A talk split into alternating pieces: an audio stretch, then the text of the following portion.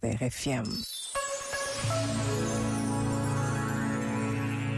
Os jovens são o presente e o futuro de um mundo que todos desejamos mais justo e mais fraterno. Em agosto deste ano, que agora começa, Portugal vai receber jovens do mundo inteiro. Jovens que vão conhecer as famílias portuguesas, as nossas cidades, o nosso acolhimento, sempre tão fraterno. E Lisboa será o ponto de encontro de todos com o Papa.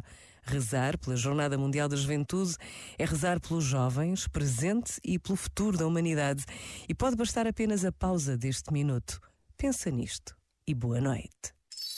Este momento está disponível em podcast no site e na app.